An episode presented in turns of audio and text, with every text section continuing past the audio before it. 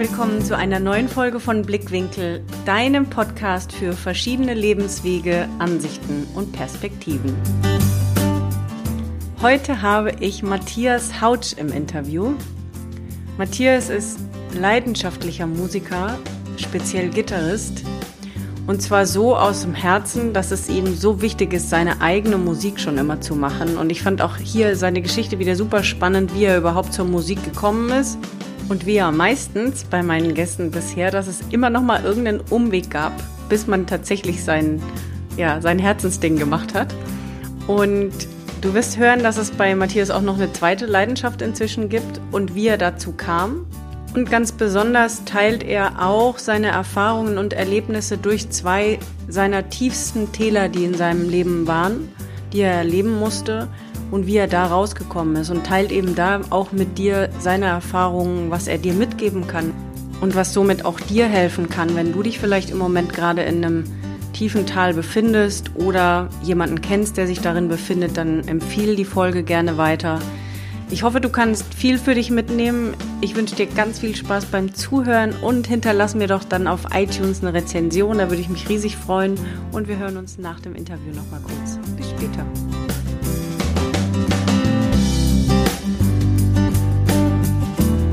Matthias. Ich freue mich, dass ich dich heute im Interview habe und möchte dich doch mal bitten, stell dich doch mal vor. Wir kennen uns schon eine Weile, aber auch ich werde mit Sicherheit jetzt ein paar Dinge hören, die ich noch nicht von dir kenne und freue mich selbst schon auf das Interview und die Geschichte. Wie fing denn die ganze Musikkarriere bei dir so an, beziehungsweise vielleicht während der Schulzeit? Wusstest du für dich schon immer, dass du Musiker werden willst? Oder wie ging diese Geschichte bei dir eigentlich los? Ja, mit, klar, mit 16 wollte ich Rockstar werden. Ist ja ganz okay. klar. Mhm. Äh, und habe aber erst mit 18 angefangen, Gitarre zu lernen. Mhm. Und eigentlich ging bei mir alles ganz normal, so Schulzeit, Abitur, mal sitzen bleiben, und auch wenn ich kein guter Schüler war und ein schlechtes Abi gemacht habe, das ist, war wurscht irgendwie das Amüsement und, und die, das, das, soziale Netzwerk, das sich da so gebildet hat von Freunden, die ich teilweise auch heute noch habe, mhm. das war irgendwie schon gut. Und mit 18 habe ich dann angefangen, Gitarre zu spielen. Äh, die Initialzündung war eigentlich so eine, die erste LP von Van Halen, die mhm kam 1977 auf den Markt. Die kam dann in Neusatz, in dem kleinen Kaff, wo ich gewohnt habe, vielleicht zwei, drei Jahre später an. Mhm. Und äh, das habe ich gehört und habe gedacht, wow, ist das toll, ist mhm. das fantastisch, ist da eine Spielenergie, äh, was aus der elektrischen Gitarre rauszuholen ist. Das hat mich völlig geflasht und habe gesagt, das wollte ich können. Ja. Und dann habe ich halt auch angefangen zu spielen und ich war eher so der Typ, der dann nicht am Lagerfeuer äh, die Mädels bezirzt hat, wie die Kollegen, die dann am Lagerfeuer drei Akkorde geschrabbelt haben und gesungen haben. Und ich war dann, bin dann lieber nach Hause und hätte dann die ganze Nacht durchgeübt, wenn ich irgendwas Neues entdeckt habe und sowas. Und ich war auch eigentlich Autodidakt, weil ich habe am Anfang auch eine Gitarrestunde genommen mhm. äh, beim so einem lokale Gitarreheld, der hier in einer Band halt gespielt hatte, wo ich mhm. als, als Zuschauer da war und fand ihn ganz toll. Und bin dahin, habe eine Stunde mit dem Bus dahin gefahren, dass ich den erreiche, habe dem 10 Mark für die Stunde gegeben und der hat dann nach 10 Minuten zu mir gesagt, hm, ich glaube, du lernst nie. Ach nee. Dann, das doch, ja, ja. ja. das war meine erste Gitarrestunde, das war dann auch lang meine letzte. Mhm. Und dann habe ich gesagt, na gut, dann mache ich das halt alleine. Ich, äh, das hat mich schon sehr frustriert und da war ich schon sehr, sehr traurig. Aber es hat mich nicht abgehalten, trotzdem diese, diese Liebe zur Musik, die hatte ich einfach, mhm. die war schon immer da. Dass ich das gern gehört habe, dass ich das gefühlt habe, dass Musik mich zum Weinen, zum Lachen gebracht hat. Ähm, ja, das, ich habe dann das per Autodidakt macht. Aber der Werdegang war dann halt erstmal ein Abitur, Zivildienst und ich habe dann ein Studium angefangen. Mein Vater ist früh gestorben. Äh, ich wollte meine Mutter auch nicht so, meine Schwester ist nach Paris. Also familiär war es so, dass ich es nicht übers Herz gebracht habe, zu meiner Mutter zu sagen, du, ich möchte Musiker werden. Ach ja. Mhm. Das war, stand nicht, stand echt nicht zur Debatte. Weil nur noch Mama Weil, und du quasi da waren dann. Ja, genau. Und, und auch Geld mit Musik zu verdienen. das war irgendwie, oder eine Existenz mit Musik zu machen, das war irgendwie ja, ja völlig. Klassisch brot, brotlose Kunst, ne? Total, genau. Also kein, ja, also da hatte ich überhaupt keine Möglichkeit gesehen. Ich habe dann auch studiert, war ein halbes Jahr in Amerika, bin da ein bisschen rumgereist und habe gejobbt und dann Nachrichtentechnikstudium. Nachrichtentechnik? Nachrichtentechnik. Ich bin Diplom-Ingenieur Nachrichtentechnik. Ach, siehst du mal. Das wusste ja. ich auch nicht, ja. Nachrichtentechnik. Das habe ich ja auch also durchgezogen, habe das aber während dem Studium habe ich schon das Studium so ein bisschen teilfinanziert mit Musik. Habe angefangen, mhm. in Bands zu spielen, Konzerte zu geben und habe da auch schon ein bisschen Geld verdient. Das war dann irgendwie, klar, mit 18 habe ich auch schon so ein paar Rockbands gehabt und wir haben mal einen Preis gewonnen. Und das war schon auch alles okay, aber da gab es dann, weißt du, bist dann manchmal mit 20, 100 Mark dann nach Hause, also an Geld verdienen war da, natürlich war 100 Mark war damals, das war ein Haufen ja, Geld, war, als Schüler war das toll. Mhm. So, und, und wir haben doch regelmäßig gespielt, also wir haben bestimmt im Monat zwei bis achtmal gespielt, irgendwie, also achtmal war dann schon auch viel, zweimal am Wochenende, querbeet in, in der Region erst und dann auch überregional in Frankreich, äh, da im, im Elsass, auf so Jazzfestivals. Also es hat sich dann schon auch ein bisschen gestreut und während dem Studium ist es eher mehr wie weniger. Und das Studium habe ich dann halt einfach auch beendet, mehr schlecht wie recht, aber ich habe es beendet. abgeschlossen, okay. Ich habe es abgeschlossen, wie gesagt, ich bin mhm. Nachrichtentechnik, habe aber nie drauf gearbeitet. Keinen einzigen Tag war ich in irgendeiner Firma oder so nach dem Studium habe ich gesagt, ich gehe ein Jahr nach Wien auf eine Schule und will da das mal ein Jahr lang mit der Musik probieren. Und das war dann auch äh, letzten Endes die Initialzündung zu sagen, hm, das will ich. Da habe ich zum ersten Mal mein Leben richtig geübt, hatte professionelle Unterricht, nicht gleich jemand, der sagt, du lernst nie. Äh, Das war eine Musikhochschule oder was war das? Es war eine, eine, eine Zahlschule. So wie es gibt in Amerika so Percussion Institute of Technology, Guitar Institute of Technology und es war American Institute uh, of Music, irgendwie ah. AIM. Die Schule gab es nur kurz, mhm. ganz tolle Lehrer, mhm. tolle Dozenten, tolle Musiker. Unter anderem habe ich da den Mike Stern auch kennengelernt mhm. und als Freund gewonnen das war wirklich eine, eine, der schönsten Zeiten in meinem Leben. So, mhm. da habe ich das erste Mal das gemacht in meinem Leben, was ich will. Mit 28 dann erst. Wow, ja. Habe das abgeschlossen, aber da gab es zwei Diplome mit dem Professional Diploma und General Diploma. Das General, das hat jeder bekommen und das mhm. Professional, mhm. da war ich, glaube ich, der Dritte, der das bekommen hat. Mhm. Braucht man sich nichts drauf einbilden. Äh, das ist wurscht. Die Schule hat dann irgendwie zwei Jahre später auch dicht gemacht, weil sie gut war. Weil sie und, gut war. Weil sie gut war, gute Lehrer hatte und es hat sich aber finanziell nicht getragen. Ah. Also da gab es auch mal drei Monate keinen Kopierer. So, es gab keinen, aber die Lehrer waren trotzdem gut. Das war mir nicht wichtig, ob ich das jetzt eine Note habe oder so, sondern diesen Input, den ich von denen bekommen habe, das war irgendwie toll. Und das war dann der letzten Endes der Weg, Musiker zu werden. Ach ja, also 28 bis dahin eigentlich irgendwie so durchgeschlagen, aber mit 16 schon gewusst, da ich bin natürlich Rockstar. Ja, ja, irgendwie schon den Weg gewusst. Und das ist immer wieder das Gleiche. Die Intuition sagt dir, wo du hin willst. Und wir gehen meistens einen großen Umweg, bis wir da ankommen, das dann wirklich zu machen. Und dann warst du in Wien fertig. Und was kam dann? Also du hast danach gewusst, so jetzt, jetzt gibt es gar keinen anderen Weg mehr. Aber ja. Meistens ist ein Musikerweg ja ein langer, bis das mal so wirklich funktioniert, wie es soll. Ne? Gut, wenn ich das jetzt so sehe, was ich jetzt mache, jetzt bin ich 55 und äh, jetzt spiele ich fa fast nur akustische Gitarre noch, also hauptsächlich ja. lebt davon, von der, na klar spiele ich noch elektrisch oder so, aber der Weg zu dem, was ich jetzt mache, was ich damals gemacht habe, ist schon, ja, ja, eigentlich ist, ist einfach Musik, egal. Ja. Auf dem hohen, glaube ich, auf einem ganz guten Niveau. Äh, schöne Musik zu machen, die mich berührt, die hoffentlich auch andere Menschen berührt äh, zum Lachen, zum Weinen bringt, das, was Musik mit mir macht, das gebe ich gern weiter. Und das war schon immer irgendwie meine Intuition. Natürlich war am Anfang viel Sport auch dabei. Mhm. Also Sport schnell, höher, lauter, schneller, höher, lauter spielen zu können. Mhm. Das ist zum Lernen, zum Üben als junger Mensch ist das wichtig. auch um Technik zu bekommen und so. Mhm. Aber das wurde irgendwann, habe ich schon gemerkt, dass es das nicht ist. Das ist nicht das, was wichtig ist, dass ich im mhm. schnell spielen kann oder so. Mhm. Oder dass ich, dass ich ähm, am artistischen spielen kann. Das ist berauschend, so jemand zu hören für fünf Minuten, wo du denkst, wow, Wahnsinn, wie mhm. geht das? Wie, wie muss der geübt haben? Der muss noch mehr geübt haben. Aber äh, es, wenn, wenn in dir drin nichts passiert, dann ja, ist mir, gibt mir nichts. Völlig. So. Bin ich voll bei dir. Ist es denn, ähm, du hast dann weiter alles autodidaktisch gemacht oder gab es dann noch irgendwelche Lehrer oder vielleicht sogar Vorbilder oder was, wonach? Vorbilder immer. Vorbilder ja. immer. Also von denen habe ich immer gelernt. Ich habe äh, ganz viele äh, tolle Gitarristen gehört, tolle Musiker, egal ob es nur Gitarrist oder Klavierspieler oder was weiß ich.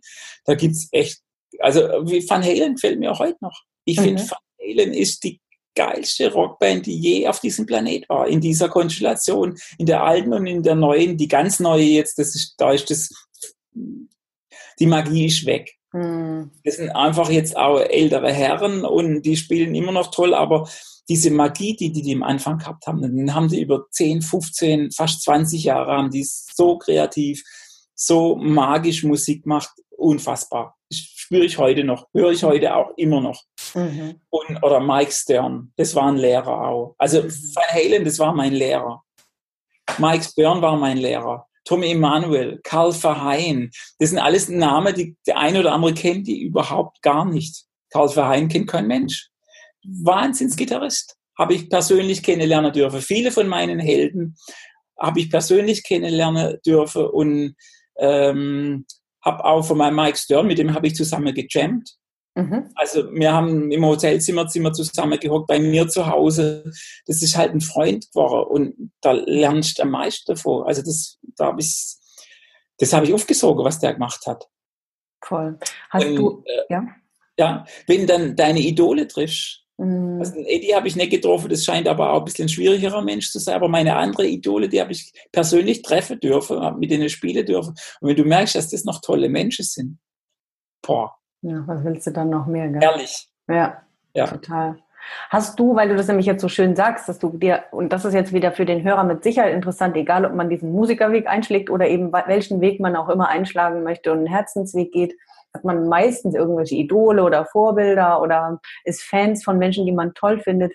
Hm, hast du die bewusst treffen wollen und alles dafür getan oder sind es bei dir Zufälle gewesen, dass du ihnen doch mal irgendwann begegnet bist, weil du es dir vielleicht so sehr gewünscht hast oder hast du es bewusst geplant?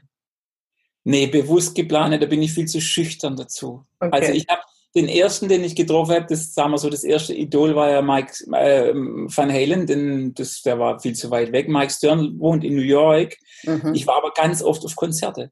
Mhm. Ich war, ich habe immer in der ersten Reihe gesessen. Ich bin zwei Stunden vorher in der Halle gestanden, dass ich vor kann, dass ich sehen kann, was der spielt. Ich bin immer in der ersten Reihe gehockt und irgendwann hat er mich halt einfach wiedererkannt. Mhm. Und dann gab es mal äh, die Situation, dass er in Karlsruhe gespielt hat und hat vorher einen Workshop gegeben und da gab es die Chance, da wurde jemand gesucht, der ihn begleitet als Rhythmusknecht, dass er das zeigen kann, was er so macht, hat er jemand gebraucht und dann habe ich, war ich, habe ich den Hand gehoben, habe mich getraut habe alles, alle Mut zusammengenommen äh, und habe mich mit ihm auf die Bühne gesessen, habe ihn begleitet.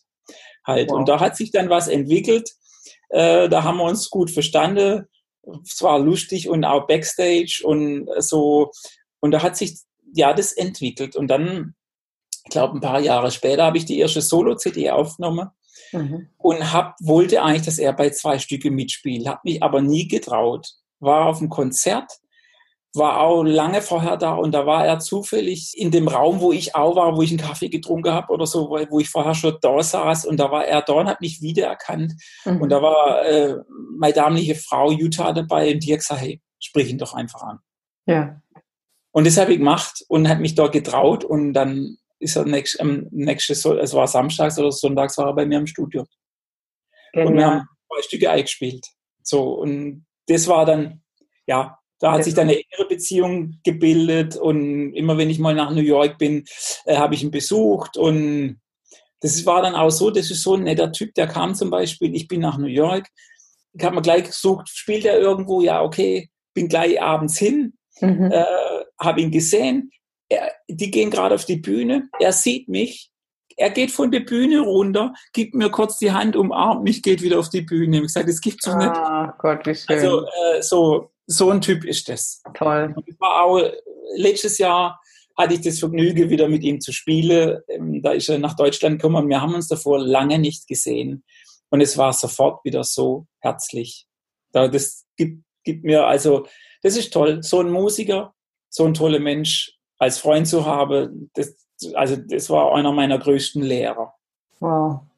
Und es zeigt auch wieder, ja, transferiert auf irgendwie viele Bereiche im Leben, finde ich, wenn man an etwas dranbleibt und einfach seinem Herz folgt und dafür geht, dass das belohnt wird. Also das kommt zurück und das merkt man ja manchmal nicht in dem Moment oder manchmal gibt es die Punkte, wo man denkt, ich mag nicht mehr und man ist frustriert und nichts klappt und so, aber das zeigt einfach ja bei dir auch wieder dieses dranbleiben und dafür gehen und dem Herz einfach folgen und vertrauen und dann wird es belohnt. Irgendwie ja, auf jeden Fall. Ich meine, Frust und Tränen und was weiß ich und Versagensängste, das hast du immer. Mhm. Und als Künstler ja schon immer, ne? Also klar. Genau, und, und, und auch damit eine Existenz zu machen, eine Familie zu ernähren, äh, Häusle abzuzahlen oder sowas, das war für mich auch utopisch, aber unterm Strich ging es dann doch irgendwie. Und, und das ist, du sagst es, ne? Du sagst es jetzt so lapidar und du bist sowieso ein Typ eher von Understatement, aber das ist ja das, wo man sich mal doch vielleicht auch auf die Schulter klopfen darf, zu sagen, das, was immer heißt, geht nicht, ne, als Musiker Geld verdienen, als Musiker berühmt zu werden und so ist alles unmöglich, gibt viel zu viele, man ist nie gut genug. Aber was hast du getan? Du hast geübt, geübt, geübt, geübt, was du heute noch tust. Ähm, du bist ja. dafür gegangen, du hast gemacht, getan, weil es war genau das, was du machen wolltest. Es kam nie irgendwas anderes in die Tüte. Und was ist passiert? Genau das. Du konntest eine Familie ernähren, das Haus wird abbezahlt oder ist abbezahlt. Also es hat ja funktioniert. Und das hat dir ja gezeigt, dass der Plan aufgeht oder aufging. Ich, ich hatte es gar nicht so als Plan, das ist halt einfach so. Ich muss ja, echt sagen, dass ich eigentlich ein bisschen planlos bin und immer so von heute auf morgen denke.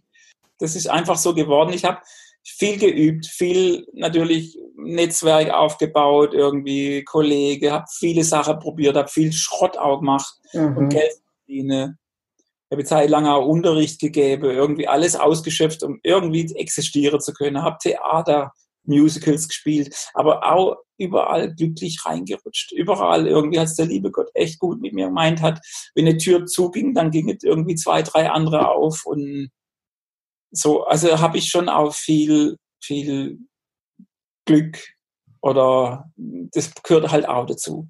Mhm. Ich kenne viele Kollegen, die spielen tausendmal besser wie ich und die kriegen es kaum auf die Reihe, davor zu leben. Mhm. Ja, also ich weiß, was du meinst mit diesem Quäntchen Glück und ich will es auch nicht verneinen. Auf der anderen Seite denke ich immer, dennoch sind wir irgendwo unseres Glückes Schmied und dann hast du eben einfach die richtigen Personen angesprochen, du hattest die richtige Aura, die richtige Ausstrahlung, du bist zum richtigen Zeitpunkt in die richtige Tür gelaufen.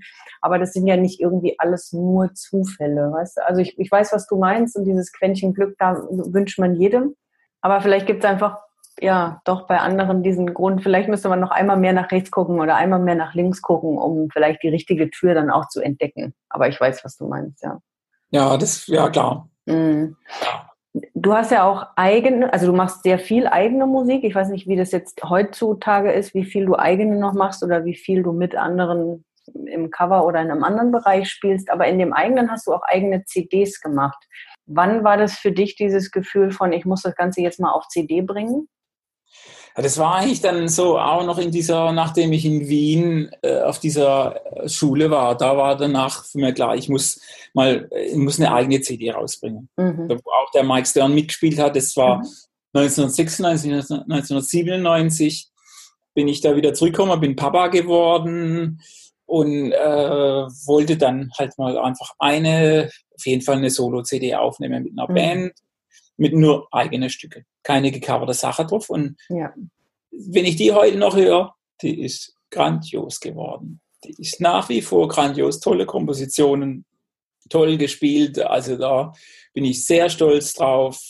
Sebastian Schunitzky hat da mitgespielt, Trompete, Libor Schima, äh, der Mike Stern und ähm, ja, also tolle Musiker waren da dabei. Und es hat echt riesig Spaß gemacht. Es war Fusion, Jazzrock Musik, Musik, mit der man kein Geld verdienen kann.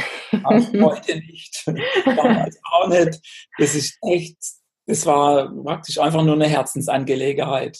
Aber gibt es noch Exemplare davon? Wer weiß, ob Exemplare. Ich habe irgendwie damals eine Auflage gemacht, die wurde dann irgendwann über die Jahre ausverkauft. Ja. So, und äh, ich habe dann tatsächlich mal noch, glaube ich, 500 oder 1000 nochmal nachpressen lassen und ich habe noch ein paar die gibt es noch. Ich, ich, denke nur gerade, wenn der ein oder andere Hörer denkt, da will er unbedingt reinhören, dann verlinken wir die nämlich in den Show Notes ja. und dann könnte man sie doch noch erwerben bei dir, ja. Ja, kann man bei mir alles. Also alle meine CDs kann man eigentlich nur bei mir erwerben. Ich hatte mit der CD hatte ich auch einen Plattevertrag und so und da bin ich aber so gelingt worden, dass ich dann, ja, das passiert immer mal wieder. Als kleiner Künstler lässt, da wirst gern ausgenommen. Und inwiefern? Was ist da? Also ja, der, der hat halt irgendwie im Prinzip musste ich meine eigene CD selber kaufen, so dass ich überhaupt welche verkaufen konnte, weil der halt nichts gemacht hat. Ach, okay. so, der hat mir das Grüne, also viel versprochen und nichts getan und, und letzten Endes musste ich mich da auch rausklagen dann, dass ich die Rechte wieder hatte. So, hm. Das war alles ein bisschen blöd, aber nicht wichtig. Das gehört zum Musikbusiness irgendwie scheinbar dazu, dass man durch, durch Plattefirmen irgendwie mal gelingt wird. Das gibt's in dem Beruf gibt es da viele schöne, interessante Sachen. Das glaube ich. Ja. Ich wollte gerade sagen, ich hatte gerade vor kurzem ein Interview mit einem Autor oder jetzt schon zwei, dreimal und auch dieses, das ist ja ähnlich, dieses Thema Verlag ja, genau. oder das Thema Plattenfirma. Genau, das gleich. Und ich glaube, es gibt auch nur diese zwei Versionen zu sagen, okay, ich füge mich dem den Bedingungen des Verlags oder der Plattenfirma und habe ja. dafür gegebenenfalls einen größeren Vertrieb, größere Auflage, aber ich verkaufe irgendwie meine Seele halb. Oder ich bin so, dass ich sage, ich mache das auf eigene Faust und dann ist es zwar im Endeffekt manchmal mehr Aufwand, mehr Geld, vielleicht auch weniger Verkäufer, aber ich bleibe mir und meinen Werten treu. Ich glaube, es ist so eine Entscheidung zwischen dem einen und dem genau. anderen. Ja. Genau, das ist auf den Punkt gebracht. So ja. ist es. Und auch äh, heute, glaube ich, noch schlimmer wie früher. Wenn man die ganze äh, Casting-Sendungen sieht, die verkaufen alles. Da gibt's, da, da kann, können keine eigenständige Künstler rauskommen. Das ja, geht nicht. Total, total. Alles so. auf Masse, Vermarktung, Geld, ja, höher, schneller, weiter. Da geht es nur um das, schnelle Kohle. Ja. Und das war mir, ich wollte existieren von der Musik, ich wollte auch die Musik machen, auf die ich Lust habe. Das mache ich auch heute, heute mehr denn je wie früher. Früher habe ich natürlich auch Coverbands gespielt, Theatertournee, Musicals, das habe ich auch lang gemacht. Das ähm, mache ich jetzt nicht mehr. Coverbands mache ich eigentlich nur noch, wenn ich so Coverjobs habe mit, meiner, mit meinem eigenen Trio oder Quartett. Aber eigentlich habe ich eher so meine Projekte, hm, Solo-Programm ganz alleine oder Sängerinnen begleite oder einen Sänger begleite. Hautspal du Volas ist ein Projekt mit einer fantastischen Sängerin und einem fantastischen Percussionist. Mit dem bin ich unterwegs und wir spielen mit der Iras World ist eine Band, mit der wir auch so zwei Fernsehsachen gemacht haben. Das war auch total schön. Und mit der bin ich auch unterwegs.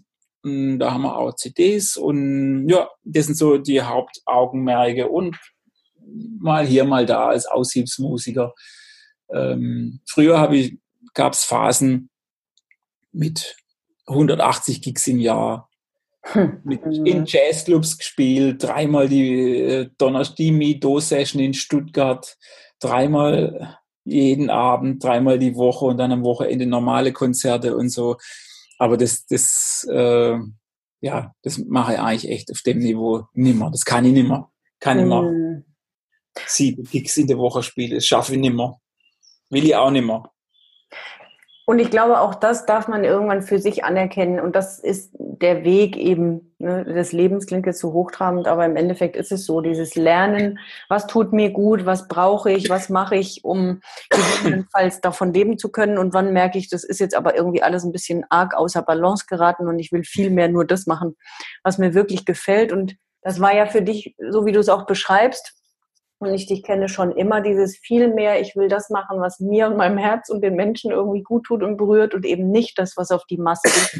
Auch die beiden Projekte, die du jetzt gerade geschildert hast, ähm, die verlinken wir auch gerne, weil die sind wirklich super schön, ähm, sind ja auch, ich sag mal, künstlerisch wertvoll. Das geht eben nicht zwingend auf irgendwelche Massen, sondern die, die erreichen schon ja. genug Hörer, aber es ist immer trotzdem noch diese Kunst im Vordergrund, ja. Genau, das war äh, ich irgendwann auch immer wichtiger war, dass ich sagen kann, ich möchte äh, mich nicht fremdschämen auf der Bühne. Ja, ja. Ich möchte hier stehen, wenn ich da auf der Bühne bin, möchte mich irgendwie, ich, ich habe ein tolles Gefühl und wenn die Leute noch ein tolles Gefühl haben können, dann ist es echt, ja, das ist das, was ich möchte. Und, ja. Und, ja. Da, da fällt mir gerade, ja, da fällt mir nur gerade ja. die eine Szene ein. Ich weiß nicht, ob ich jetzt auf den Nähkästchen plaudert, aber der, der dich gesehen hat, weiß es ja dann trotzdem. aber weil du das sagst mit dem Fremdschämen, ich, wir mussten damals beide so ähm, schmunzeln. Hast du nicht auch einmal oder vielleicht sogar mehrmals bei Wetten das gespielt? Also spielen ist ja dann auch übertrieben gesagt, ne? Aber ja, ja, ja, ja ich ja, habe genau. mit, mit Christe Börg und Julio Iglesias so äh, Ja. Wobei, da habe ich mich nicht geschämt. Das war schon irgendwie, ja. die waren beide sehr nett und das war, das war schon okay. Das ist auch sowas, da wirst du ja nicht ausgesucht nach deinen Qualifikationen. Ja. Du Gitarre spielst, sondern da wirst du eher ausgesucht, wie, wie gut sieht das jetzt auf dem Bildschirm aus oder ja, ja, im Fernsehen. Also, und da habe ich auch irgendwie nette Leute kennengelernt. Das war schon auch, das war interessant. Ja, glaube ich. Kein Problem damit also einfach Erfahrungen, die dazugehören, oder? Ja. Musikmacher, also mir ist ja irgendwie letzten Endes äh, schon auch eine, eine, gewisse Prostitution, was man da betreibt. Hm. So, äh, in, wenn ich in einer Coverband spiele und ich will das eigentlich gar nicht, dann, dann verkaufe ich mich für Kohle.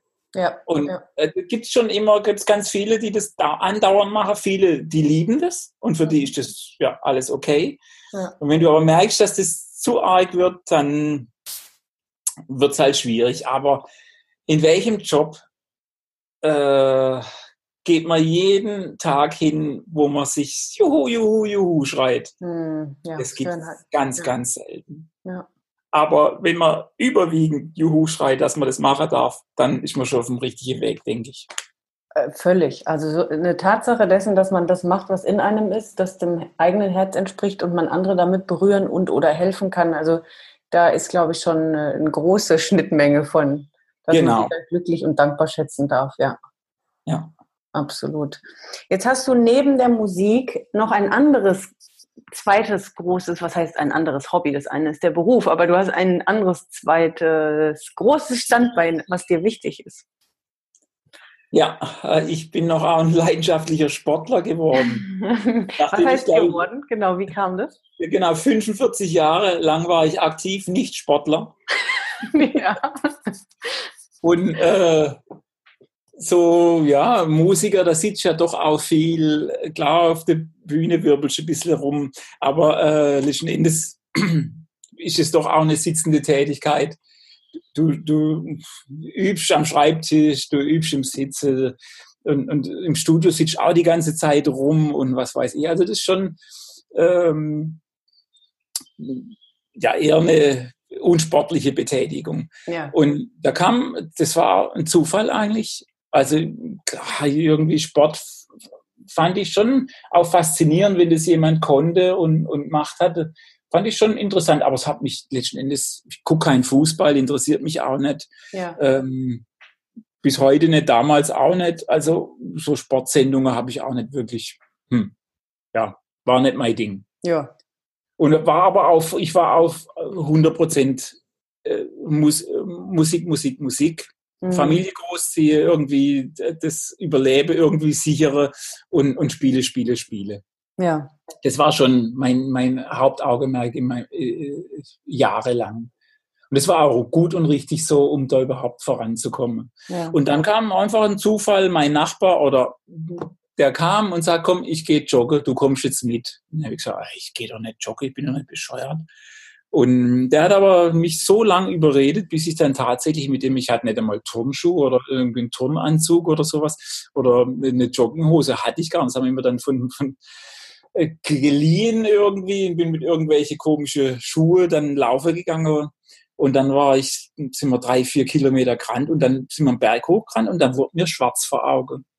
Ui. Und dann habe ich gedacht, ui, mit 45, hm, da wird mir schon schwarz vor Augen, wenn ich ein paar Meter renne. Äh, mhm. also das irgendwie, das fand ich, also ich war einfach halt, das war zu anstrengend von 0 auf 100 Und ähm, ich meine, da bin ich kurz gegangen und dann ging es wieder und dann sind wir noch die, die restlichen paar Kilometer nach Hause wieder gelaufen. Und es war bei mir aber auch so eine, hm, das wollte ich nicht wahrhaben, dass ich jetzt, dass mir, dass mir so körperlich, dass ich so unfit bin. Mhm. Und dann ab diesem Tag, seit diesem Tag laufe ich. Genial. Diese Zwei bis achtmal die Woche, kann man echt sagen. Oder wow. zwei bis siebenmal die Woche äh, laufe ich. Also jetzt siebenmal ist nur in aller Höchstphasen, äh, wenn ich wirklich auf einen Marathon trainiere oder und ähm, aber so zweimal Minimum laufe ich die Woche. Und habe dann auch gleich irgendwie, das Feuer hat mich auch gleich gepackt. Ich habe gemerkt, es tut mir gut. Mhm. Und habe dann auch gleich beschlossen, okay, ich renne einen Marathon und habe dann das Jahr drauf oder mein erster Marathon gerannt. Und ja, das wurde, alles hat sehr viel Spaß gemacht. Und dann kam, wurde mir das Laufen irgendwann ein bisschen langweilig. und oder war irgendwie, dann kam so, ich möchte es jetzt nicht Zufall nennen, egal wie man es nennt. Ich habe eine Zeitungsannonce gesehen, äh, da stand drin Rookie gesucht für Triathlonverein bei uns in der Gegend. Da ich ach, Triathlon, das hatte ich dann auch schon mal so für mich gemacht, dass ich ins Schwimmbad ging, äh, ein paar Kilometer geschwommen bin und dann aufs Rad geguckt bin, eine, eine Tour durch den Schwarzwald gemacht und dann noch zehn Kilometer renne. Das hatte ich so für mich so als Spaßprojekt manchmal an einem Nachmittag, an einem Sportnachmittag, habe ich gesagt, oh, das machst du heute. Mhm. Ist und, und das war ja im Prinzip ein Triathlon. Ja. Ähm, und aber halt völlig unambitioniert, nur aus Spaß. Und dann bin ich in den Verein eingetreten und seither bin ich absolut leidenschaftlicher Triathlet. Finde diesen Sport so fantastisch schön. Es tut mir so gut habe schon äh, einige Ironmans auch absolviert, Langdistanze und mache das immer noch und werde heute auch nachher wieder aufs Rad hocken und schwimmen und wenn ich fertig mit Üben bin. ja, also das ist halt, hat mich sehr gepackt und hat mich auch, tut mir sehr gut. Also ist als, als Ausgleich zur Musik herrlich. Stundenlang laufen, kannst die Seele baumeln lassen beim Laufen äh, kann ich mit dem Rad durch die Natur fahren. Das ist so schön. Ich lebe hier im Schwarzwald oder im Nordschwarzwald, kann in die Pfalz fahren, kann nach Frankreich fahren, ins Elsass, kann in den Schwarzwald fahren. Also mit dem Fahrrad, da kannst du dann einfach auch, siehst was von deiner Umgebung. Hm. Ja, das ist echt herrlich. Ja. Und wie das, so wie du das jetzt ja auch beschreibst und wie das jetzt die Hörer auch ähm, mitbekommen, sowohl in der Musik als auch im Sport ja doch ich finde jetzt nicht das richtige Wort, aber sehr leidenschaftlich. Leidenschaftlich definitiv, ohne Frage und auch ja ambitioniert in ja. der Sache gut zu werden und sehr gut zu werden, ja. die du tust, ne? sowohl in der, mit der Gitarre als auch jetzt beim Triathlon. Genau.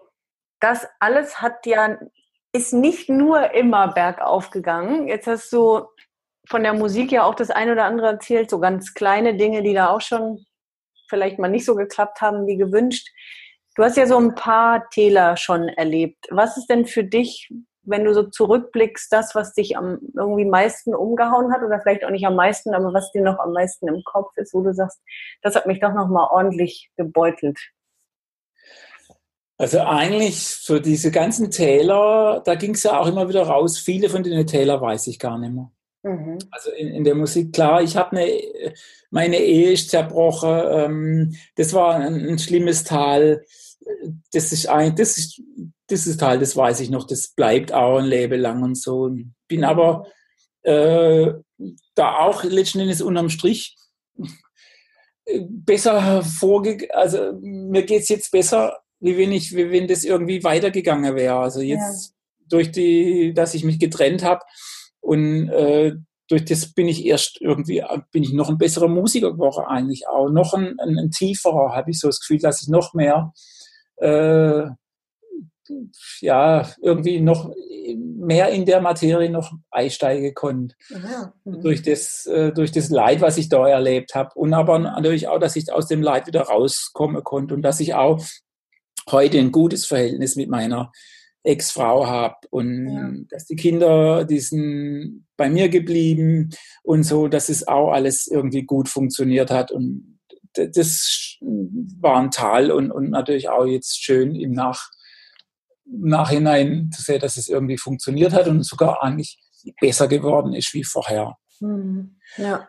Und das war ein Ding, wo ich sage, ja, das hätte man eigentlich drauf verzichten können, aber war vielleicht auch für irgendwas gut.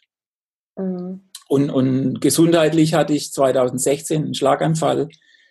Der hat mich äh, komplett aus dem Leben gerissen. Und mhm. da durfte ich nochmal von vorne anfangen äh, mit Üben. Meine linke Seite war sensorisch weg. Mhm. Und ich habe hab ich versucht, halt wieder äh, ja, zurückzubekommen. Und da arbeite ich, arbeite ich heute noch dran. Ähm, das ist immer noch nicht 100% gut, aber es ist so, dass mir kein Mensch mehr was ansieht und ich auch wieder sportlich so weit fit bin oder der Sport mich auch über große Maße dahin zurückgebracht hat, weil diese das, was ich an Input geben konnte für mein Hirn, dass sich das regeneriert oder neue Nervenbahnen bilden kann oder was auch immer, wie das funktioniert. Da ist der Input immens, was ich da betrieben habe und auch immer noch betreibe. Da kann ich im Sport sehr, sehr dankbar sein. Und auch, äh, dass ich nach wie vor so gern übe und so viel Spaß dran habe, auch wenn ich am Anfang nichts mehr konnte. Ich konnte keinen einzigen Akkord mehr greifen. Und Zurück also, auf Null. Ja, also das muss man sich mal überlegen. Denn, also ein Schlaganfall, der ja nicht, nicht ohne war. Und da man das Gefühl hatte, da geht nichts mehr, ähm, bis hin zu heute zu sagen, ich kann zumindest wieder spielen. Wir hatten es jetzt im Vorfeld ähm, für die Hörer ja auch noch mal kurz davon, dass du zwar nicht mehr mit Augen zuspielen kannst oder noch nicht wieder, aber zumindest mit Hilfe dessen, dass du dir die Finger wieder an die richtige Stelle teilweise sitzen musst oder so, dass du dann doch wieder spielen kannst, was du vor zwei Jahren nicht gedacht hättest. Ne? Ja, das war ja, das war ein, Weg und so. Aber ähm, als ich gemerkt habe, dass ich nicht mehr spielen kann, mhm. da war ich auch, da war, das war eins der tiefsten Täler, wo ich sagen muss, okay, dann will ich eigentlich auch nicht mehr da sein.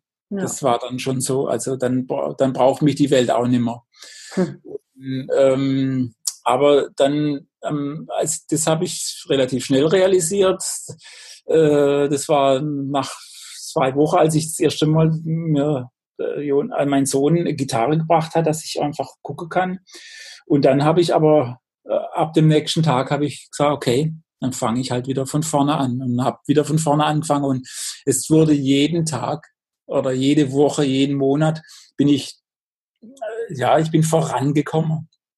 Hm. Es war so, dass dass irgendwie nicht alles weg war und, und viele Sachen einfach verschüttet waren, aber ich irgendwie mein Hirn irgendwie Umwege gefunden hat, das wieder, wieder ja, an die Oberfläche zu bringen. Und, und natürlich üben, üben, üben, üben, üben. Und ich wusste auch, dass ich, dass ich ein Konzert mit Mike Stern hatte. Äh, fürs, das, Im März ist das passiert und ich wusste, dass ich am äh, Ende des Jahres ein Konzert mit Mike Stern und ich wollte Ende des Jahres wieder auf der Bühne stehen. Mhm. Und es hat auch geklappt. Also, ähm, und es ist, wie gesagt, spielerisch merkt mir, äh, wer mich nicht kennt, äh, merkt, merkt man mir das nicht mehr an. Ja. So, ich bin ja. wieder, ich selber bin nicht da, wo ich sein will, aber mhm. das, keiner kann ja in mich reingucken, wie ich mich fühle dabei, was für einen Aufwand ich betreibe, um das wieder spielen zu können, was ich früher gespielt habe. Es ist viel mehr Aufwand, viel mehr Arbeit, viel mehr Anstrengung. Aber das sieht ja keiner. Was ist denn für dich hm, der Antrieb oder Motivator? Weil das betrifft jetzt irgendwie, jetzt hast du von diesem doch wirklich sehr unschönen Tal auch erzählt und jetzt hatten wir es davor von der Leidenschaft Sport und davor von, von der Musik. Was ist denn bei all diesem, vielleicht weißt du das für dich, der Motivator und dieser Antrieb, dass du das in dieser Akribie und in dieser Leidenschaft und in diesem Ich will da drin so, so gut werden oder das ist so ein, ja, es ist wie so ein extremer Antrieb, das unbedingt haben zu wollen. Weißt du, was bei mhm. dir da diese Energie oder diese Motivation dafür ist? Puh, das, also ich bin ein, ein, ein gläubiger Mensch. Mhm. Ähm, aber ich glaube nicht, dass das der Antrieb ist. Ähm, aber das hat mir immer das Rückgrat gegeben, mein Glaube. Der hat mir auch das Rückgrat gegeben, ähm, äh, nach dem Schlaganfall oder nach der Trennung äh, weiterzumachen. Mhm. Das, das war so, aber woher der Antrieb kommt, ich glaube, das ich glaube, ich bin ein kleines Kind geblieben und mhm. will, ich will einfach spielen. Ja. Und Musik machen ist irgendwie wie Spielen. Äh, das ist, das macht so Spaß einfach. Ja. Das ist so schön, auch, auch Sport zu machen. Das macht so Spaß. Klar tut ein Ironman weh. Und ich ja. habe äh, meine Freundin war, war beim, bei den letzten zwei war sie dabei und ich habe ihr jedes Mal versprochen, während des Rennen, also wenn, ich, wenn sie am, an der Strecke stand und ich bin vorbeigerannt auf die letzten paar Kilometer vom Marathon, habe ich ihr versprochen, ich tue das nie wieder. Und am nächsten Tag habe ich gesagt, hm, habe ich wirklich versprochen. Irgendwie, das war, das war ein falsches Versprechen. Leider nimmt sie das auch nicht mehr ernst irgendwie. Der Schmerz geht und der Stolz bleibt. Ich, so, das ist so, so ein Spruch. Ja. Das stimmt wirklich. Also, ich weiß nicht, wo der Antrieb herkommt, weil es, glaube ich, einfach so schön ist. Mhm. So, ein, Stück zu spielen, das zu üben, ein schweres Stück, das einfach toll klingt, oder es muss gar nicht schwer sein. Die meisten Stücke, die ich halt spiele in meiner Solo-Gitarre-Sache, die sind halt leider sehr schwer und, und, und sehr virtuos. Ähm, das macht aber so einen Spaß, wenn es dann mal funktioniert. Das ist so, so eine, oh, es ist einfach, wenn ich, wenn ich mir dann selber zuhören darf, wenn ich ein Stück so weit spielen kann, dass ich mir selber zuhören kann, dann wird es erst richtig gut. Mhm, mh. so. Woher die, die Energie kommt oder sowas, hm. der Antrieb, das, weil es so schön ist vielleicht. Ja, ja, ja, das kann gut sein. Wie, mh, hm, gerade wenn man, ich sage jetzt pauschal selbstständig ist, als Künstler ist es nochmal was anderes, weil man da sowieso schon noch weniger Struktur, glaube ich, im Tag hat und oder braucht oder auch einen ganz anderen Tagesrhythmus theoretisch. Hast du irgendwas für dich, was du jeden Tag also ich könnte es zwar jetzt vermuten, manches weiß ich natürlich auch, aber hast du irgendwas, was in deinen Tag unbedingt rein muss, dass er genau für dich eine Struktur kriegt, dass du jeden Tag gerne aufstehst, dass du motiviert bist, dass du auch am Ball bleibst mit Sachen. Was ist so für dich unverhandelbar, was du jeden Tag auf jeden Fall machen willst und oder musst? Hm. Also eigentlich fängt ein guter Tag an, dass ich relativ früh aufstehe für einen Musiker. Also nicht erst um zehn oder neun, sondern lieber so um sieben oder acht, je mhm. nachdem, dass ich einen Kaffee trinke, die Zeitung lese und, und den Tag erstmal so angehe und dann mich runtersetze und übe. Mhm. Dann meistens an einem neuen Stück arbeite, entweder eins, wo ich selber geschrieben habe oder wo ich äh, mir eine Version erarbeite, dass ich erstmal so dann ein paar Stunden mit Üben beschäftigt bin und dann vielleicht mal zwischendurch nochmal einen Kaffee trinke, mich raussetze in die Sonne, wenn die Sonne scheint und dann irgendwie ein Sportprogramm abhake. Wenn ich dann Radfahren gehe, dann ist es meistens länger und abends noch vielleicht schwimmen gehen oder sowas oder mit meiner Freundin was mache. Das ist dann jeder Tag anders. Aber es gibt eigentlich nicht wirklich, wo ich sage, das ist ein Muss, so muss es ablaufen. Wenn ich am Wochenende, dann sieht es manchmal ganz anders aus. Dann muss ich zur Gigs fahren, äh, habe eine Probe oder was weiß ich. Das ist alles jede Woche, jeder Tag anders. Es gibt keine Regelmäßigkeit in dem Sinn. Da muss man auch mit leben können ja. dass es immer anders ist. Oder es kommt kurzfristig irgendwas rein, ich muss irgendwo aushelfen, weil jemand ausgefallen war, ist, der krank ist oder was weiß ich, dann musst du schön 20 Stücke oder 30 Stücke reinziehen, die musst du kurz lernen. Äh, und ja, dann schwupps ist der Tag anders. Wobei das, was du jetzt schon gesagt hast mit A, Sport und B, Musik, oder üben und davor noch irgendwie gemütlich in den Tag starten, hört sich schon so an, als wäre das der Großteil, der wirklich auch so stattfindet. Ne? Das wirst du ja, dir geben lassen mit Üben und mit Sport machen. Ja, ja. Mhm. das stimmt. Ein wunder, wunderschönes Interview. Vielleicht eine letzte Frage für die Hörer. Wenn du gerade durch so zwei doch tiefe Schicksalsschläge und gleichzeitig ja keinem normalen 9-to-5-Job, äh, der dich immer irgendwie durchs Leben getragen hat, was würdest du jemandem mitgeben wollen, der so tiefe Schicksalsschläge erlebt, was war für dich? Du hast es zwar vorhin kurz gesagt mit dem Rückgrat des Glaubens, aber vielleicht gibt es noch was, wo du sagst, das würdest du jemandem mitgeben, der vielleicht vor dir sitzt und dem es gerade so geht, der durch so ein Tal durch muss, was helfen kann, da entlang zu gehen? Aber da gibt es, glaube ich, ein paar Sachen, wo man, wo man sagen könnte. Also ich glaube, letzten Endes ist es ganz wichtig, dass man sich selber irgendwie leiden kann. Hm. Dass man sich selber annehmen kann. Das kann man natürlich, wenn man irgendwelche Sachen, also wie nach der Trennung, da konnte ich mich selber nicht mehr leiden. In viele Phasen von meinem Leben konnte ich mich selber nicht mehr leiden. Mhm. Ähm, oder weil ich musikmäßig nicht gut genug bin. Das bin ich ja nie, das ist man nie. Sportmäßig bin ich auch nie gut genug. Aber irgendwie versuchen, sich selber zu akzeptieren, so wie man ist. Natürlich kann man an sich arbeiten und, und äh, aber das ist, glaube ich, so ein Grundding. Wenn ich mich selber leiden kann, dann kann ich meine Mitmenschen auch leiden. Mhm. Und, und dann kann ich irgendwie äh, über meine Fehler lachen. Ich kann sie, ich kann sie versuchen, nimmer zu machen. Ich kann aber auch dann, wenn ich sie wieder mache, dann kann ich sagen, hm, da hat man mal wieder halt, äh, hat mal wieder nicht geklappt, aber ist nicht so schlimm, je nachdem, ich meine, das kommt darauf an, wie die Fehler sind. Wenn ich Massemörder bin, dann ist halt irgendwie, dann muss ich ja. schwer an mir arbeiten. Ja. Also, weil ich meine, ich meine halt das nur eher so ja, das Normale. ähm, ich glaube, das ist so ein, ein, Punkt, so eine gewisse Gelassenheit, äh, gewisse Selbstzufriedenheit, auch ein gewisser Egoismus ist irgendwie wichtig, um, um, um auch mit anderen gut zu können und sein soziales Netzwerk, das, dass, man, dass man das hat.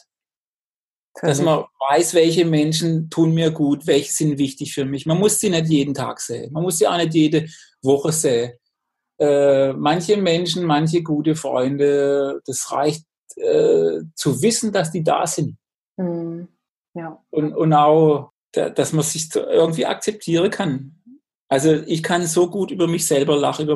An dem, was ich arbeite kann, versuche ich zu arbeiten. Das, was ich nicht arbeite kann, das versuche ich zu akzeptieren. Ja, sehr schön. Ja.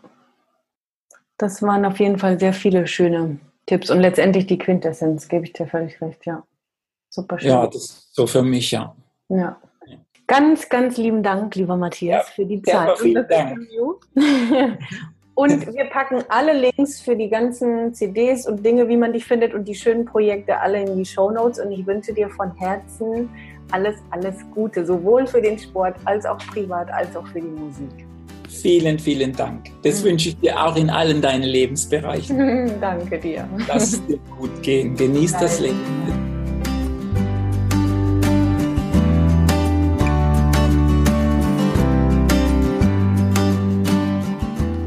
Da sind wir wieder.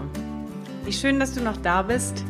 Ich hoffe, du konntest genauso spüren, wie viel Herz und Seele bei Matthias mit dabei sind und wie wichtig das ist.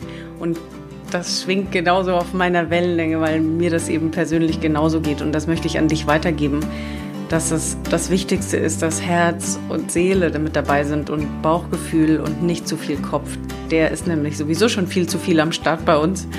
Und deswegen wäre mir das umso wichtiger, wenn du da ein bisschen was für dich mitnehmen kannst. Genauso, falls du wirklich gerade selbst in einem tiefen Tal steckst oder jemanden kennst, empfehle die Folge gerne weiter, weil ich glaube, da kann man doch ein bisschen was rausziehen, was einem helfen kann in so einer Phase. Und wenn du das Gefühl hast, du steckst sowieso gerade in der Veränderungsphase und willst da unbedingt was tun, habe ich zwei Ideen für dich. Entweder vereinbar dir doch ein Orientierungsgespräch bei mir, den Link findest du in den Show Notes. Oder im Oktober startet mein Pimp Up Your Life Mastermind Gruppencoaching-Programm. Vier Personen, eine kleine exklusive Gruppe und wir starten mit einem Live-Workshop-Wochenende, bevor es dann in vier Monate Coaching geht. Ich würde mich freuen, von dir zu lesen. Du findest beides auch auf meiner Website. Und ansonsten freue ich mich auch nächste Woche wieder dich zu hören bei der nächsten Folge von Blickwinkel, deinem Podcast für verschiedene Lebenswege, Ansichten und Perspektiven. Mach's gut und pass auf dich auf.